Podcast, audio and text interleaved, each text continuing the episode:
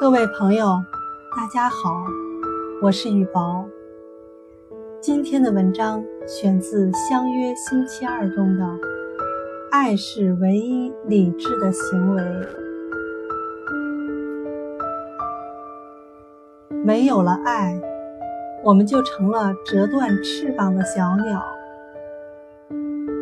茉莉培养了两个富有爱心的儿子，他们像父亲一样勇于表露感情。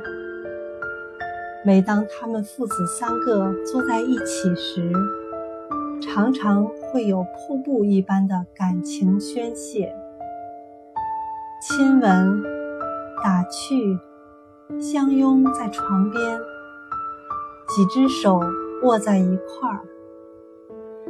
茉莉说了，很多年轻的夫妻会问我：“茉莉啊。”我们不知道应不应该生个孩子，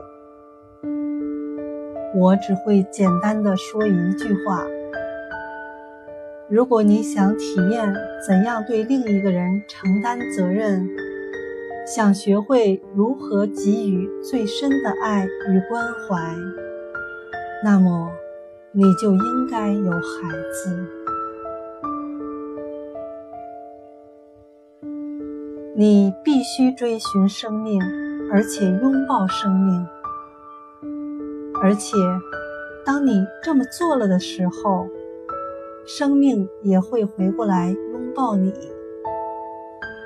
而这种经验，是你永远没办法用想象的。爱，爱是唯一理智的行为。